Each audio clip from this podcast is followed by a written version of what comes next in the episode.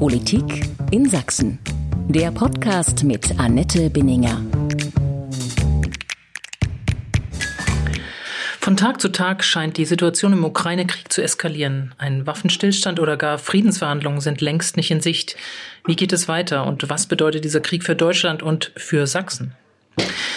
Ich bin Annette Binninger, Politikchefin von sächsische.de und Sächsische Zeitung. Herzlich willkommen zu einer neuen Folge meines Podcasts Politik in Sachsen. Mein heutiger Gast ist Michael Kretschmer, sächsischer Ministerpräsident und CDU-Landeschef. Herzlich willkommen, Herr Kretschmer. Guten Tag. Einer CW-Umfrage von sächsische.de zufolge sind etwa 70 Prozent der Sachsen gegen Panzerlieferungen an die Ukraine. Nur 25 Prozent halten sie für richtig. Fühlen Sie sich in der Frage bestätigt, Herr Kretschmer? Was heißt bestätigt? Ich äh, schätze es genauso ein und ähm, die Menschen in den neuen Bundesländern hier im Freistaat Sachsen haben natürlich über diese Jahrzehnte, die sie mit oder unter äh, den Russen der Sowjetunion gelebt haben, auch ein, eine sehr klare Vorstellung über dieses Land, über die Radikalität, auch die Brutalität, äh, über die Frage, was ein Menschenleben wert ist oder nicht wert ist. Und sie fühlen eine andere Betroffenheit als in anderen Regionen Europas. Und von daher verstehe ich das und denke, dass man diese, ähm, diese Haltung auch stärker ernst nehmen muss im politischen Diskurs. Auf jeden Fall ist es für die Politik total falsch, so wie in den letzten Monaten, äh, diese Position, die ja mehr darauf besteht, Friedensverhandlungen oder oder auch äh, überhaupt diplomatische äh, äh, Initiativen zu ergreifen, so abzulehnen und beiseite zu äh, stellen, als wäre das eine Unmöglichkeit. Trotzdem hat sich diese Allianz gefunden und die Waffen werden geliefert, die Panzer werden auch geliefert, auch von anderen europäischen Ländern. Sie waren stets dagegen, gegen diese Lieferung schwerer Waffen und auch gegen Panzer. Wobei natürlich die anderen gefragt haben, ja, was hätte das bedeutet, wenn die Waffen nicht, oder was würde es bedeuten, wenn sie nicht gekommen wären? Wo würden wir heute stehen? Naja, das sind ja auch viele verschiedene Dinge, die da zusammen äh, jetzt kommen und dann auch zusammen gemehrt werden und dann auch immer wieder auch ähm, so als Totschlagargument gelten. Der Punkt ist, äh, Russland ist der Aggressor, die Ukraine als souveränes Land äh, verteidigt sich und selbstverständlich braucht dieses Land Unterstützung und deswegen habe ich ja auch mehrmals gesagt, da müssen wir auch äh, helfen und da werden wir auch helfen, aber die Frage ist immer, mit welchen Mitteln. Und humanitäre welchen, Unterstützung meinen Sie jetzt oder allgemein? Hm, humanitäre Unterstützung und auch Unterstützung, äh, was die Logistik angeht, aber die Frage ist ja immer, in welchem Verhältnis steht beispielsweise äh, das Thema Sanktionen, das Thema Waffenlieferungen, das Thema Druck auf Friedensverhandlungen.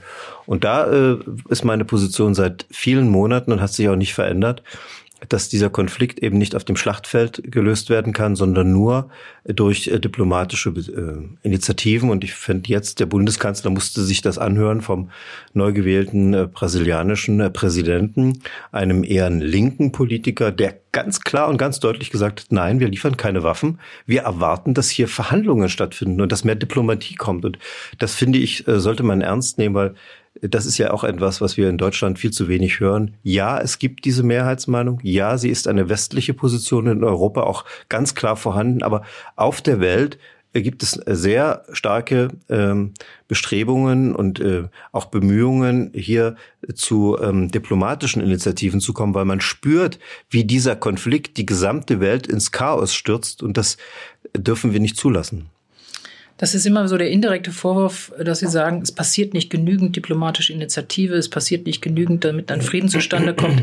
De facto ist aber vor allen Dingen eine Seite überhaupt nicht daran interessiert und hat sämtliche Versuche bisher ins Leere laufen lassen. Insofern, wenn man das zu Ende deckt, keine Panzer zu liefern, keine schweren Waffen zu liefern, hieße das, die Ukraine in, in der einzigen Chance, selbst sich zu verteidigen, nicht weiter zu unterstützen. Ich finde, da machen Sie es ein bisschen einfach. Ähm, wir äh, können nur zur Kenntnis nehmen, was die äh, Politiker, äh, die die Entscheidungsmacht haben, derzeit tun. Und wir haben, leben eine deutsche Bundesaußenministerin, die sagt, es ist nicht Zeit für Diplomatie, es ist die Zeit für Waffenlieferungen. Das ist eine absolut ungewöhnliche äh, Haltung und das ist das, was die Menschen kritisieren. Das ist das auch, was der brasilianische Präsident äh, kritisiert. Äh, nein, ähm, wir werden nur dazu kommen, dass dieser gefährliche Konflikt, der viele unschuldige Menschenleben kostet in der Ukraine. Aber auch diese äh, armen, äh, jungen äh, russischen äh, Rekruten, die da äh, gegen ihren Willen äh, in diesen Krieg geschickt werden. Und wir werden vor allen Dingen diese Bedrohung auch die ja sich auf dem ökonomischen äh, vollzieht, die jetzt im Bereich Klimaschutz äh, dramatische Folgen hat, weil wir jetzt wieder Öl und Kohle in Größenordnung verheizen, weil wir nicht Gas äh, nutzen können. Oder eben auch diese Atomkraftwerke, von denen man nur hoffen kann, dass sie äh, mitten im Kriegsgebiet nicht jetzt getroffen werden und uns sind Probleme. Wir werden das nur klären, wenn wir mehr auf diese diplomatischen äh, Weg setzen. Und äh, das ist nicht einfach weil man dazu äh, tatsächlich auch die russische Seite an den Verhandlungstisch zwingen muss. Und das ist das, was auch äh, immer wieder gesagt worden ist. Man braucht mittlerweile China dazu, man braucht die Türkei dazu, man braucht auch andere äh, äh Länder dazu. Deutschland hat sich diese Rolle des äh, Verhandlers, des äh, auch Moderators äh, genommen. Und das war ja das, was ich vor einem knappen Jahr, am, ganz am Anfang des Konflikts immer wieder gesagt habe. Deutschland ist das Land, was in den vergangenen Jahrzehnten, weil es eben so eine schwierige Vergangenheit hat, die es aber gut aufgearbeitet hat, weil wir in der NATO und der Europäischen Union so fest verwurzelt sind, weil wir wirklich überall Vertrauen genießen. Wir waren das Land, was verhandelt hat. Denken Sie an das Minsker Friedensabkommen. Das war die Bundesrepublik Deutschland gemeinsam mit Frankreich, die dafür gesorgt hat, dass damals eben nicht ein heißer Krieg entsteht. Jetzt hat aber Olaf Scholz auch immer wieder versucht zu telefonieren, sage ich mal, und äh, auch zu verhandeln. Ich glaube, zu, zu dieser Stufe verhandeln ist es ja gar nicht gekommen. Also de facto läuft dieser Krieg und er spitzt sich zu und er eskaliert in dem Sinne, dass dort immer mehr schweres Kriegsgerät auch hinkommt.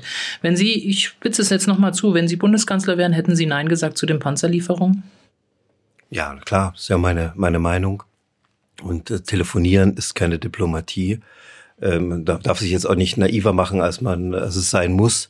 Äh, wir haben äh, als Bundesrepublik Deutschland ähm, über Jahrzehnte eine Sicherheits- und Verteidigungsstrategie gehabt, die darin bestand, keine Waffen in Kriegsregionen zu liefern und uns in solchen Konflikten zurückzuhalten. Nicht, nicht äh, äh unter dem Motto, wir haben keine Meinung dazu. Natürlich sehen wir das Unrecht und natürlich helfen wir, aber wir waren das Land, was mitverhandelt hat. Und jetzt ist innerhalb von Wochen und Monaten löst sich alles auf, was die Grundlage auch für die Sicherheitsarchitektur in den vergangenen äh, Jahrzehnten gewesen ist, ohne dass es eine neue Sicherheits- und Verteidigungsstrategie der Bundesrepublik Deutschland gab. Da gibt es im Auswärtigen Amt Diskussionen dazu, da werden Papiere verfasst. Ich erwarte, dass das mit der Bevölkerung diskutiert worden ist. Das ist die Grundlage für unser Zusammenleben, für den Frieden in den, in den kommenden Jahrzehnten. Und man sieht hier äh, Menschen, die wirklich ohne Respekt äh, vor der Geschichte mit einem so großen Selbstbewusstsein äh, durch die äh, Gegend gehen. Äh, die Außenministerin be beleidigt auf offener Bühne den türkischen Außenminister, freut sich darüber, bekommt in Deutschland auch in, in den in Medien dafür ein, ein Schulterklopfen, was das alles bedeutet nach hinten raus. Gerade jetzt, auch wenn wir solche Länder brauchen für Verhandlungen, das ist überhaupt nicht absehbar. Und deswegen äh, hier müssen wir intensiv miteinander diskutieren. Wir hatten 70 Jahre Frieden auf diesem Kontinent.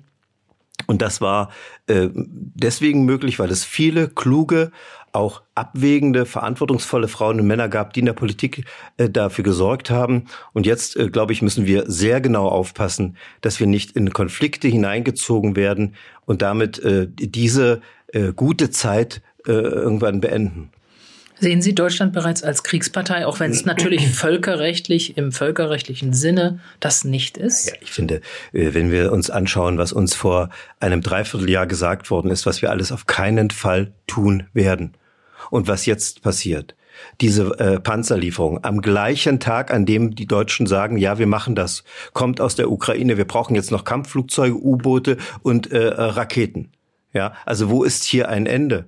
Und der äh, äh, Bundeswirtschaftsminister äh, betont dann immer sehr genau, warum Dinge nicht passieren. Beispielsweise können wir Kampfflugzeuge nicht liefern, weil die ja dann in Deutschland gewartet werden müssten und dann wären wir Kriegspartei. Also das ist alles so konstruiert und so überhaupt nicht bis zu Ende gedacht. Meine, die, die deutschen Panzerhaubitzen, die wir liefern, müssen auch äh, gewartet werden und werden auch Ersatzteile aus Deutschland bekommen. Das ist ja alles überhaupt nicht konsistent. Und das ist das, was, glaube ich, der Bevölkerung auch Sorge macht. Es fehlen die Kriterien, es fehlen die Linien oder die Leitplanken, in denen wir uns bewegen und die dann verlässlich sind. Ich glaube, den Deutschen ist klar, Russland ist der Aggressor. Wir müssen der Ukraine helfen. Die Solidarität ist gewaltig. Wir haben in einer nicht öffentlichen Sitzung des Auswärtigen Ausschusses Bundesrats, deren Vorsitzender ich bin, auch ganz klar der Bundesaußenministerin gesagt, ja, Treibstofflieferungen, ja, logistische Unterstützung. Das war vor einem Dreivierteljahr. Und wir waren dankbar dafür, dass wir als Deutschland doch zurückhaltend und in Ruhe nicht alles äh, sofort mitgemacht haben. dies hat sich aufgelöst und das sieht man in der Bevölkerung, findet nicht überall eine Zustimmung und in den neuen Bundesländern eben eine äh, sehr, sehr große Ablehnung. Ähm, Sie haben, Sie beklagen, dass das alles so schnell gelaufen sei und, dass da der Druck ausgeübt worden sei und dann Entscheidungen getroffen werden, die mehr Waffen, mehr Waffen in, in die Ukraine bringen zur Unterstützung, auch zur Selbstverteidigung. Aber der Kurs der Bundes-CDU ist natürlich in, gerade in dieser Frage ist das die Rolle des Dränglers auf Bundesebene gewesen. Der CDU ging dort alles nicht schnell genug. Ja, Sie sprechen mit mir und Sie haben mich nach meiner Meinung gefragt. Und die ist so, man braucht Kriterien, auf deren Grundlage man entscheidet, damit auch aus Sicht der Bevölkerung das Ganze nachvollziehbar ist. Über diese Kriterien übrigens muss man sich in so einer wichtigen Frage von Krieg und Frieden auch miteinander verständigen. Welche Kriterien meinen Sie da? Ja, ich sagen mir noch mal einen, mhm. einen Satz mehr. Also die Wiederbewaffnung Deutschlands oder auch die Stationierung von Atomraketen haben in der alten Bundesrepublik riesige Debatten über längere Zeit und auch mit großer Auffallung, großen Demonstrationen ähm, ähm, nach sich gezogen. Und das war richtig und notwendig, weil es eben für dieses Land so entscheidend ist. Und das, äh, glaube ich, brauchen wir jetzt äh, hier auch. Äh, nicht die großen Demonstrationen, aber in der Tat eine ganz intensive Auseinandersetzung und dann äh, wissen wir, äh, wie wir uns dazu verhalten wollen. Jetzt findet das alles so auf äh, Zuruf statt und auf Druck und äh, wenn der Druck groß genug ist aus dem Ausland oder aus der Ukraine oder aus den Medien, dann handelt auf einmal Politik. Äh, das ist ja kein, äh, das sind ja keine Kriterien, das kann ja auch kein, kein guter Weg sein. Wobei die Zeit drängt, äh, man, wenn man Glauben schenken darf dem, was da an, an Berichten kommt äh, für Frühling, Frühlingsoffensive und so weiter von russischer Seite. Äh, und man liefert dort nicht rechtzeitig, was ja auch schon so aussieht, dass einiges nicht rechtzeitig ankommen wird, heißt das, dass die Ukraine möglicherweise dort ziemlich überrannt wird. Ähm, das ist die Konsequenz. Das auch bei allen Rufen von Diplomatie und Friedensverhandlungen, äh, das ist auch, glaube ich, was bei vielen auch in, innerhalb ihrer Partei äh, ganz merkwürdig rüberkommt, als wenn sie unterstellen, dass das nicht genügend gemacht wird. Ja, das ist jetzt eine Tatsachenbehauptung, dass das so äh, ist, Frau Benninger. Und ähm, ich äh, traue Ihnen viel zu. Und äh, wenn das, wenn das jetzt Ihre Expertise ist, dann will ich auch gar nicht jetzt äh, das in Frage ziehen. Ich äh, weiß es nicht, ob wir das mit so einer äh, äh, großen Selbstverständlichkeit behaupten können. Ja, es wird eine Frühjahrsoffensive geben. Äh, das ist ja auch das, was, was wir immer wieder hören, was auch die russischen Exiljournalisten uns äh, immer wieder sagen. Und ja, es ist richtig, die Ukraine zu unterstützen.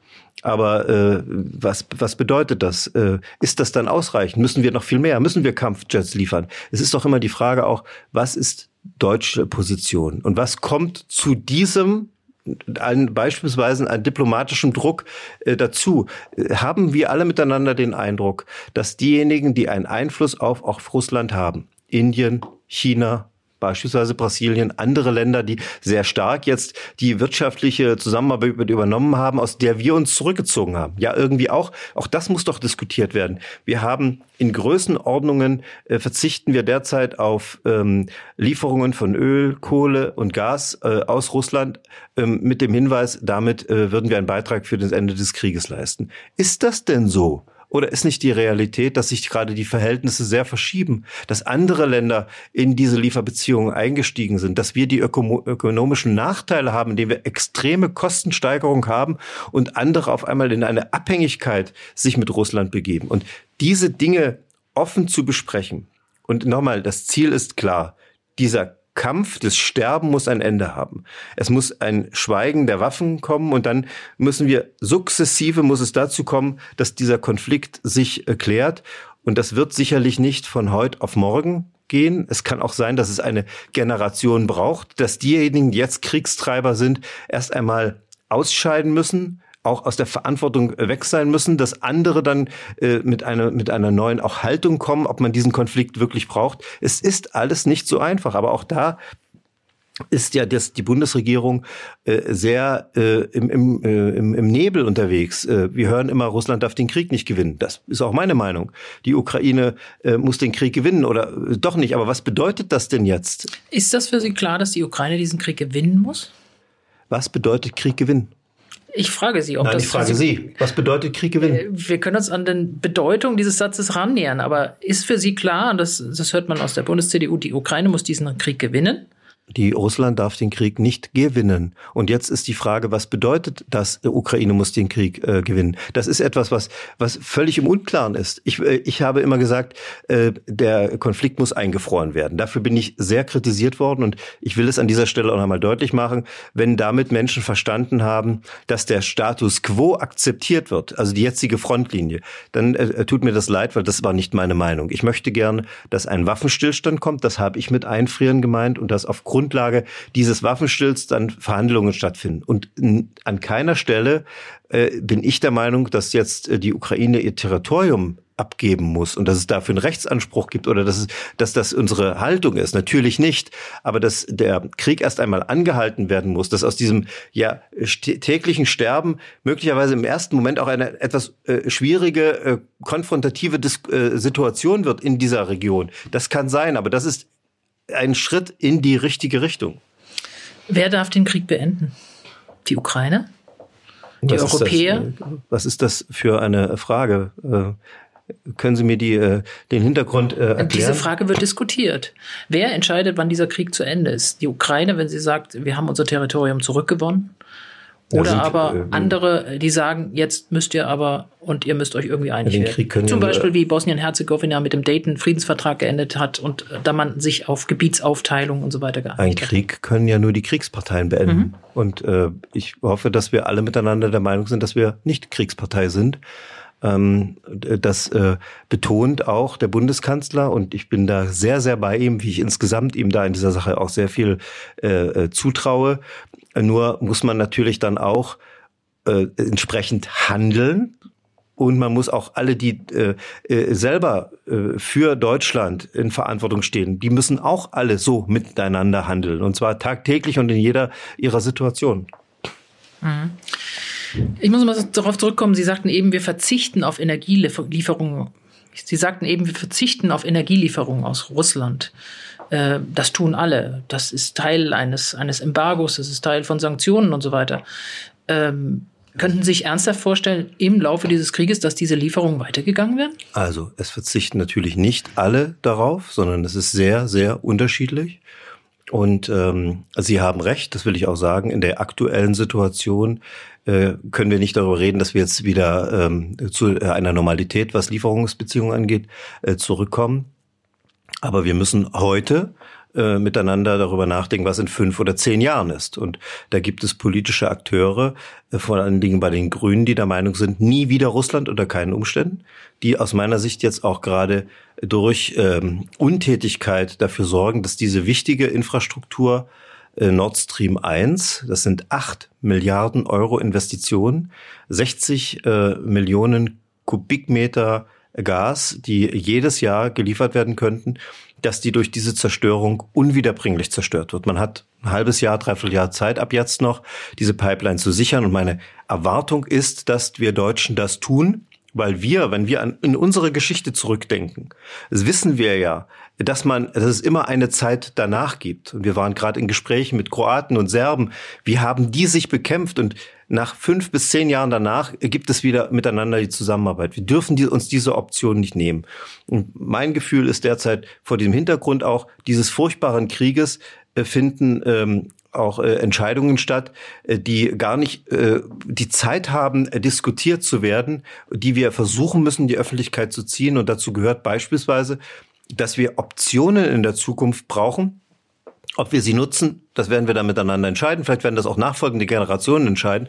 Aber jetzt diese acht Milliarden äh, Infrastruktur Nord Stream 1 so durch Untätigkeit äh, kaputt gehen zu lassen, das darf nicht passieren. Wir brauchen diese äh, Option. Wir brauchen auch die Option, was die Atomkraftwerke angeht und die Gasmöglichkeiten äh, in Deutschland, die Gasfelder. Wir sollten aufhören, jetzt über das Ausstieg aus der Braunkohle zu sprechen. Unsere ökonomische Kraft entscheidet, ob wir auch in Zukunft sicher leben können. Das ist doch Zeitenwende, dass wir verstanden haben nach dem Minsker Friedensabkommen. Das war eine große, großer diplomatischer Erfolg. Aber es ist unterlassen worden, in die Sicherheit zu investieren, in einen Raketenabwehrschirm zu investieren. Das muss jetzt passieren. Das wird Geld kosten. Aber es ist nicht ein, ein Signal in Russland äh, mitten im Krieg, dass alles wieder wie vorher werden könnte. Ja, ich erinnere mich an den, an den Jugoslawienkrieg. Äh, da hat keiner an Serbien signalisiert, aber wird wieder alles, kann wieder alles wie vorher werden, mitten im Krieg.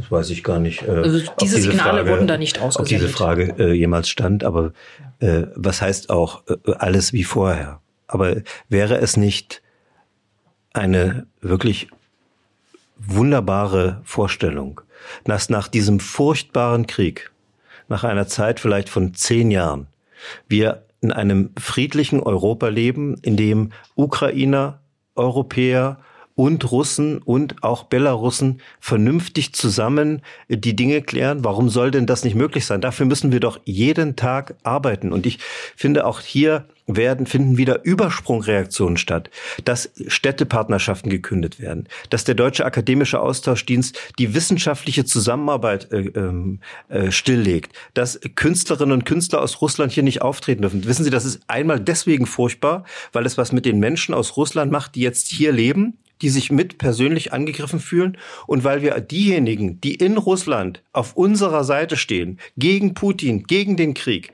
dass wir denen jetzt nicht beiseite stehen. Wie sehr haben wir Ostdeutschen in den Zeiten der DDR darauf gesetzt, gehofft, dass Menschen aus dem Westen gekommen sind, dass es Austausch gab, dass wir was gehört haben, dass wir Unterstützung erfahren haben. Und das findet so überhaupt nicht statt. Und das ist doch auch eine Frage von jetzt natürlich, aber auch, was wird nach dem Krieg einmal sein?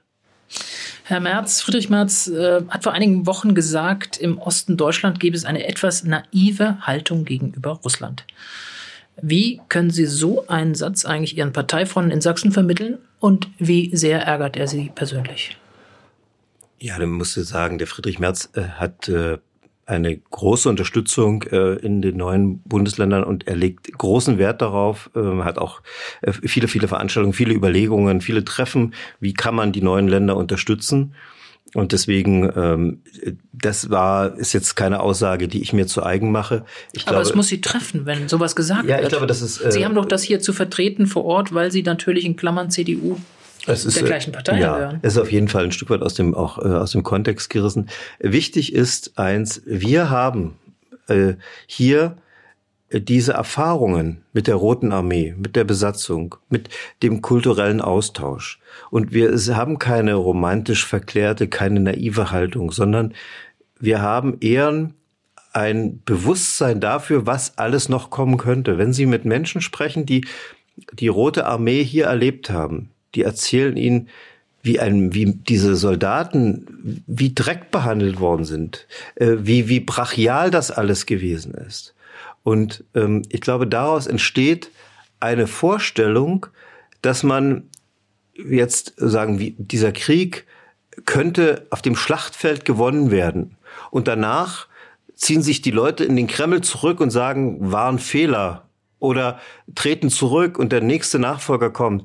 Das ist, glaube ich, ziemlich klar, so wird es nicht laufen. Und ich hatte viele Gespräche mit äh, den Journalisten, die wir hier bei uns aufgenommen haben, aus der Ukraine, die geflüchtet worden sind, aber auch mit den äh, Exiljournalisten aus Russland. Interessanterweise, das finde ich sehr schade, nicht gemeinsam, dass äh, diese Gespräche nicht auch gemeinsam möglich sind. Äh, es ist äh, trotzdem äh, interessante Perspektiven. Und was ich von den russischen Kollegen gelernt habe und auch von der Friedensnobelpreisträgerin, ist eben dieser Satz, können Sie sich vorstellen, dass das, was jetzt ist, noch durch Schlimmeres getoppt werden kann? Und ähm, da kommt nicht zuerst das Szenario von einem Atomschlag, sondern da kommt diese Vorstellung, Sie nennen das immer das große Chaos, äh, also eine Auflösung der Staatlichkeit in, äh, in Russland und ähm, Warlords, die dort äh, ähm, frei marodierend äh, das Kommando haben. Und ich finde, es sind zumindest Punkte, über die auch mit nachgedacht werden müssen. Äh, wir müssen dafür sorgen, dass dieser Konflikt ähm, eingedämmt wird, dass er zu einem Anhalten kommt, dass man die Chance hat, mit einer neuen Generation von politisch Verantwortlichen in Russland dann in eine andere Zeit zu starten. Und da sind viele Aspekte, die wir heute tun oder die wir unterlassen, werden eine Auswirkung davon haben, ob nach diesem Konflikt der nächste und übernächste Konflikt entsteht oder ob man tatsächlich die Chance bekommt, die Dinge in einem guten Miteinander zu klären. Halt, versuchen Sie selber durch Kontakte, zum Beispiel russischer Botschafter oder sowas, äh, das zu halten? Versuchen Sie auch Einfluss zu nehmen?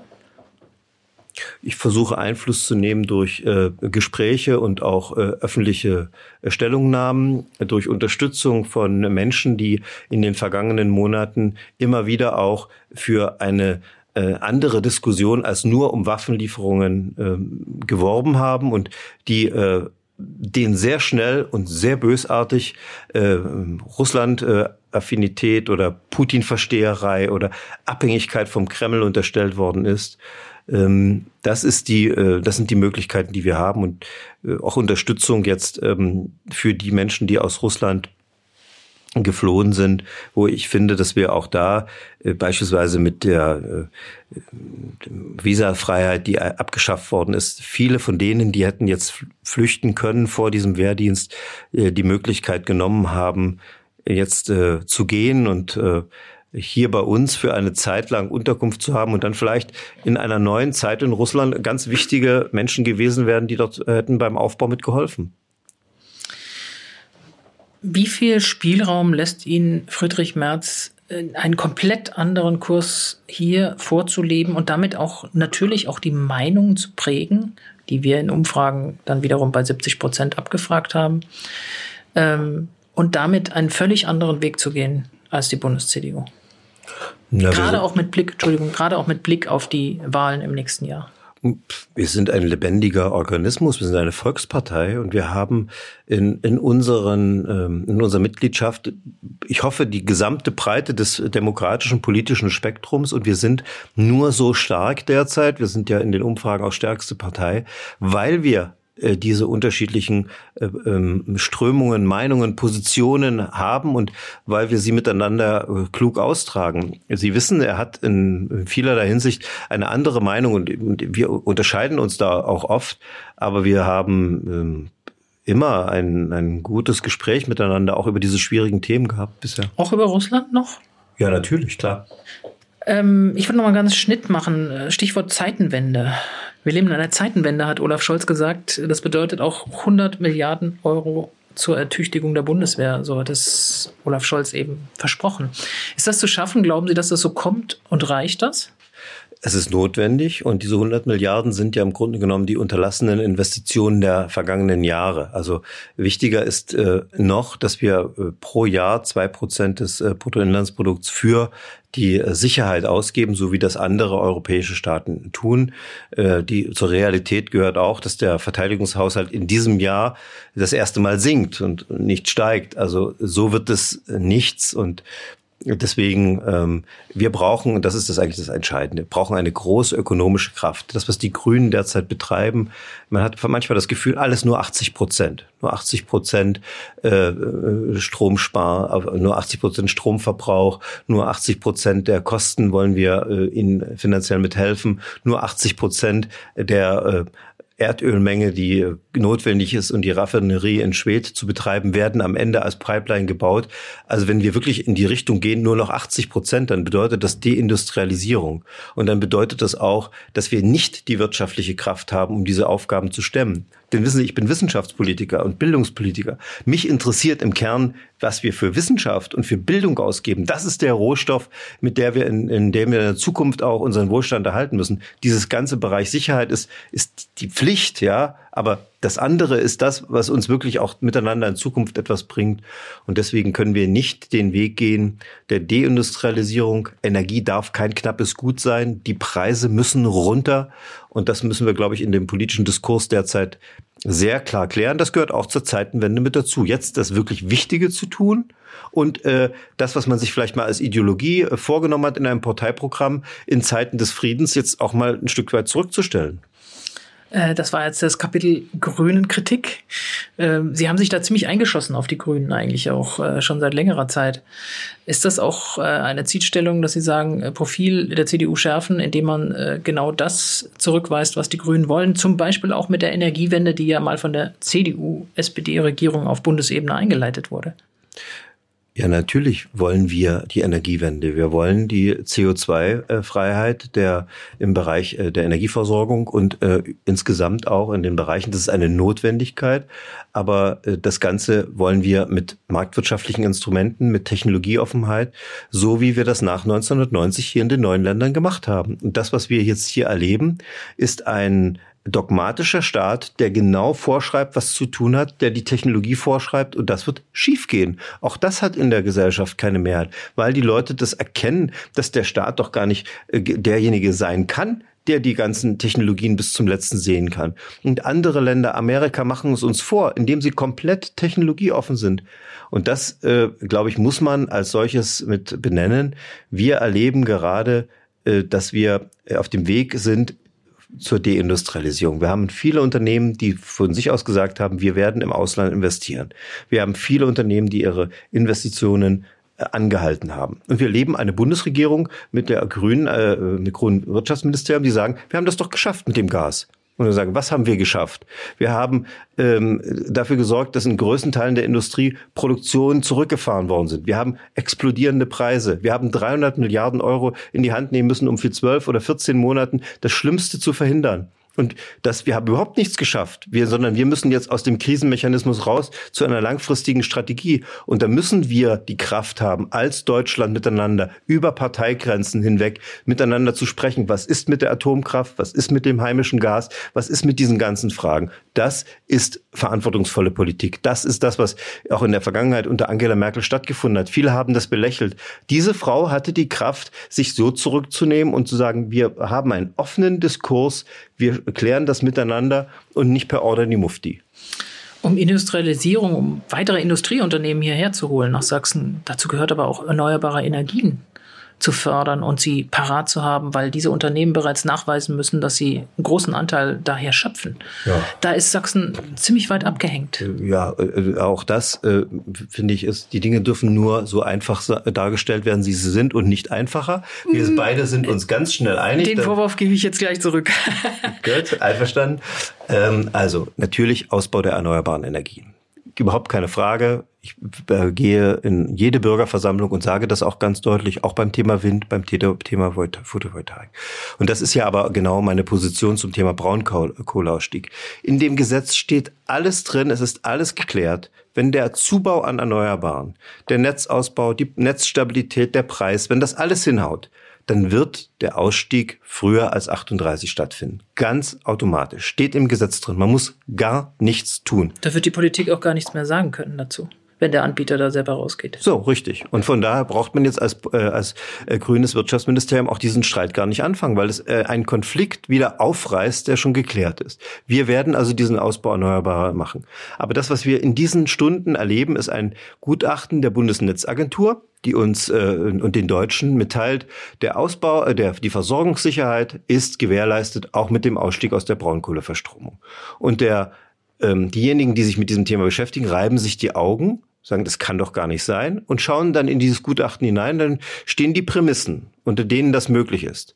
Also eine Verdreifachung des äh, Ausbaus der erneuerbaren Energien bis 2030. Innerhalb von drei Jahren eine Verdreifachung. Ist das unsere, ist das das, was wir glauben, was wir erreichen können? Zweitens, Zubau an Gaskraftwerken in einer gigantischen Größenordnung. Und dann kommen weitere Prämissen. Und jeder, der das sieht, sagt, ja klar, wenn ich hier Wolkenkuckucksheim mache, ist alles möglich. Und ich finde, das ist doch keine verantwortungsvolle Politik. Und das muss man doch als, als solches auch benennen. Weil wir sind doch die, die Leidtragenden. Was wir erleben, eine Politik, die hinten alles abschneidet und zukünftigen Generationen die Möglichkeit von Optionen nimmt. Ausstieg Atomkraft. Auf keinen Fall nie mehr. Warum? Warum muss das jetzt sein? Wir bestellen neuen Brennstäbe, haben für drei Jahre die Möglichkeit, diese Energie zu nutzen. In drei Jahren kann die nächste Generation an Politikern entscheiden, wie sie das sieht. Wir haben das Thema äh, Kohleverstromung. Wenn wir mit dem Erneuerbaren vorankommen, können wir, können wir das eher beenden. Warum Nord Stream 1? Wenn wir heute diese Pipeline sichern, können wir in fünf, können wir in zehn Jahren, könnten wir auch in 15 Jahren. Ich hoffe, der Krieg ist viel schneller, schneller zu Ende, aber können wir darüber entscheiden. Aber man kann doch so eine, eine gigantische Investition und so ein wichtiges Thema nicht einfach kaputt machen und Rückwege oder Alternativen wegnehmen. Wobei man natürlich sagen muss, dass die Messen in dem Bereich vielfach längst gesungen sind. Die Atomentscheidung ist gefallen, andere Entscheidungen sind auch gefallen.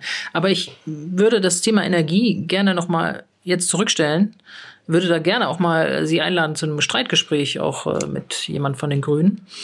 Ähm, und würde gerne nochmal, weil man das jetzt eben sehr deutlich bei Ihnen rausgehört hat, wir sind schon ein bisschen, und das merken wir auch wir Journalisten hier in Sachsen, äh, seit einigen Wochen und Monaten eigentlich im Wahlkampf-Übungsmodus.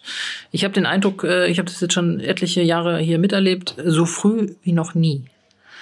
Wird dabei die Positionierung zum Krieg Russlands gegen die Ukraine für Sie mal davon ausgegangen, so wie es jetzt aussieht, äh, das wird im nächsten Jahr noch sich wieder hineinziehen? Wird das ein wichtiges Wahlthema werden? Nein, ich hoffe nicht. Ich hoffe, dass dieser äh, Konflikt, dieser Krieg möglichst schnell beendet wird, weil es wirklich auch äh, gefährlich ist, auch für uns und weil es viel, viel Leid in dieser Region, äh, in der Ukraine, in den Grenzregionen äh, dort derzeit erzeugt. Und das muss unser Ziel sein, dass die Waffen so schnell wie möglich schweigen. Und wenn es ein Wahlkampfthema werden würde, im schlechteren Falle, es zieht sich bis ins nächste Jahr hinein, wird die sächsische CDU dann für ihren Kurs in dieser Frage stehen oder für den der Bundespartei? Na, wir haben ja ein, auch in der Partei eine Diskussion gehabt und das wird ja in Parteien dann meistens mit Beschlüssen auf Parteitagen diskutiert und auch zu einem Ergebnis gebracht. Und das haben wir im vergangenen Jahr ähm, bei unserem Landesparteitag genauso gemacht. Und da bin ich sehr froh darüber, dass wir da sehr zusammengefunden haben und jetzt auch die Position gemeinsam vertreten. Haben Sie manchmal Sorge, dass man Ihnen in dieser Frage, wenn das im nächsten Jahr noch so eine Rolle spielen sollte, das ist jetzt alles sehr hypothetisch, auch einen gewissen Populismus unterstellt, was ja jetzt auch schon geschieht? Ja, und damit 70 äh, Prozent, wie Sie vorhin mir gerade gesagt haben, der Menschen im Freistaat Sachsen Nein, ähm, ich glaube, das ist eine sehr verantwortungsvolle Position und es ist, muss in dieser Frage in einer pluralen Gesellschaft, in der Demokratie möglich sein, verschiedene Meinungen anzunehmen. Und ähm, ich habe bei dem Thema Einfrieren auch jetzt nochmal deutlich gemacht, äh, dass das nicht mein äh, Interesse war, äh, da möglicherweise durch, durch so eine Formulierung einen falsche, falschen Eindruck zu erwecken. Ähm, und ansonsten bin ich bei meiner Meinung aus den vergangenen Monaten geblieben und das ist ehrlich gesagt eine tiefe Überzeugung. Wissen Sie, ich habe in den Jahren im Deutschen Bundestag an vielen Entscheidungen mitgewirkt, wo auch deutsche Soldaten im Ausland mit eingesetzt wurden. Und ich habe oft erlebt, wie vor dem äh, Reichstag Menschen demonstriert haben.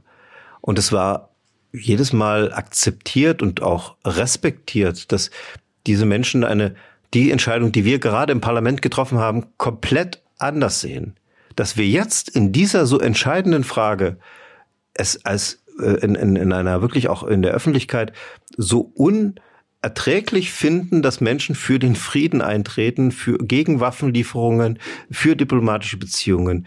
Das finde ich äh, sehr, sehr schwierig und ähm, besorgt mich auch, weil die Stärke der Bundesrepublik Deutschland ist doch eigentlich gerade, dass wir offen sind im Diskurs und dass wir auch ähm, respektvoll mit unterschiedlichen Meinungen umgehen. Eine Frage in dem Wahlkampf wird ganz sicher, und da gucken schon viele jetzt sehr, sehr genau drauf, äh, die Abgrenzung von CDU zur AfD. Ähm, da haben zuletzt auch die Äußerungen von des Landrats Witschers und so weiter. Ich will das jetzt nicht nochmal vertiefen. Wir haben auch damals darüber gesprochen. Für einige Aufregung äh, bundesweit gesorgt. Ähm, jetzt ist es Hans-Georg Maaßen, der für diese Aufregung sorgt. Sind Sie für ein Parteiausschlussverfahren? Naja, meine Position zur AfD ist ja sehr klar und das auch seit eigentlich schon immer. Und da hat sich nichts geändert. Wir erleben hier im Sächsischen Landtag, in dem wir jetzt gerade sitzen, in jeder Debatte diese Verächtlichung machen der, der Demokratie, diese Spaltung, dieser radikale Populismus. Und das ist etwas ganz, ganz Schlimmes. Es spaltet die Gesellschaft. Ähm, diese Leute dürfen nie in Verantwortung kommen. Und auch wenn wir vielleicht im privaten Umfeld den einen oder anderen kennen, der freundlich ist und mit dem wir irgendwie eine Verbindung haben, das, was die Führung dieser Partei ausmacht, ist eine zunehmende Radikalisierung. Es geht immer mehr in das Rechtsextreme. Leute, die irgendwo gemäßigt sind, werden immer mehr aussortiert. Und es äh, ist jeden Tag ist es meine Arbeit, für diese Demokratie aus der Mitte der Gesellschaft auch ein Vertrauen in, in, in das, was wir hier an, an Zusammenarbeit haben, an Institutionen haben. Wir können alles erreichen. Wir brauchen nicht diesen radikalen Populismus. Jetzt haben Sie sehr lang geantwortet, aber meine Frage nicht beantwortet. Sind Sie für ein Parteiausschlussverfahren gegen Hans-Georg Maaßen? Ich hab da jetzt, ich bin nicht der Meinung, dass man irgendwie jetzt Leute von heute auf morgen ausschließen muss, aber ähm, ich wüsste auch nicht, was äh, Hans-Georg Maaßen in der in der CDU noch äh, will. Also er äh, lässt ja auch keine Gelegenheit aus, um, um deutlich zu machen, dass er mit dem, was uns hier verbindet, was wir gemeinsam erreichen wollen, eigentlich nichts zu tun hat. Also könnte man sollte man es? Wäre ja. es sinnvoller, um diese Grenzen klar also, zu ziehen? Oder haben Sie eine Sorge, dass es dann äh, der Sarrazin der CDU wird? Man kriegt ihn nicht los. Es ist, äh, es ist erstens eine Schwierigkeit, in einem Rechtsstaat eine Persönlichkeit aus einer Partei auszuschließen. Nummer eins. Nummer zwei, ähm, dadurch, dass er ähm, ausgeschlossen ist, ändert sich seine Meinung nicht. Und ich finde, äh, miteinander eine, einen Diskurs zu führen und zu deutlich zu machen, das ist nicht die Meinung der Union. Dafür steht sie nicht. Ist viel wertvoller. Aber äh, es wird die Zeit zeigen, wie sich das hier entwickelt. Gibt ja auch etliche Fans von Hans-Georg Maaßen hier in Sachsen. Ich kenne keine. Das sind äh, namhafte Leute, die unter einem letzten Bundestagswahlkampf ihn zu gemeinsamen Wahlkampfauftritten eingeladen haben auch hier anwesend im Landtag, der Landtagspräsident Matthias Rösler. Ich weiß nicht, ich habe mit ihm darüber nicht gesprochen. Also äh, ich glaube, dass Hans-Georg Maaßen auch durch seine Einlassungen in Chemnitz äh, uns sehr geschadet hat und ähm, ich habe da nichts, was ich, was ich wertvoll finde an seinen Debattenbeiträgen. Gut. Zum Schluss zwei Sätze zum Vervollständigen. Bitte. Erster Satz. Dass der Krieg in der Ukraine in diesem Jahr endet ist mein großer Wunsch und ich möchte alles dafür tun, dass das auch möglich wird. Zweiter Satz. Wenn bereits in diesem Jahr Landtagswahl in Sachsen wäre. Ja, wäre es ähm, nicht die Zeit, ähm, viele Projekte, die wir uns vorgenommen haben, zu realisieren. Wir brauchen diese äh, Zeit bis äh, zum September des kommenden Jahres und werden sie auch als Regierung aktiv nutzen. Gut. Das war Michael Kretschmer im Podcast Politik in Sachsen von sächsische.de. Herr Kretschmer, ich danke Ihnen für das Gespräch. Bitte.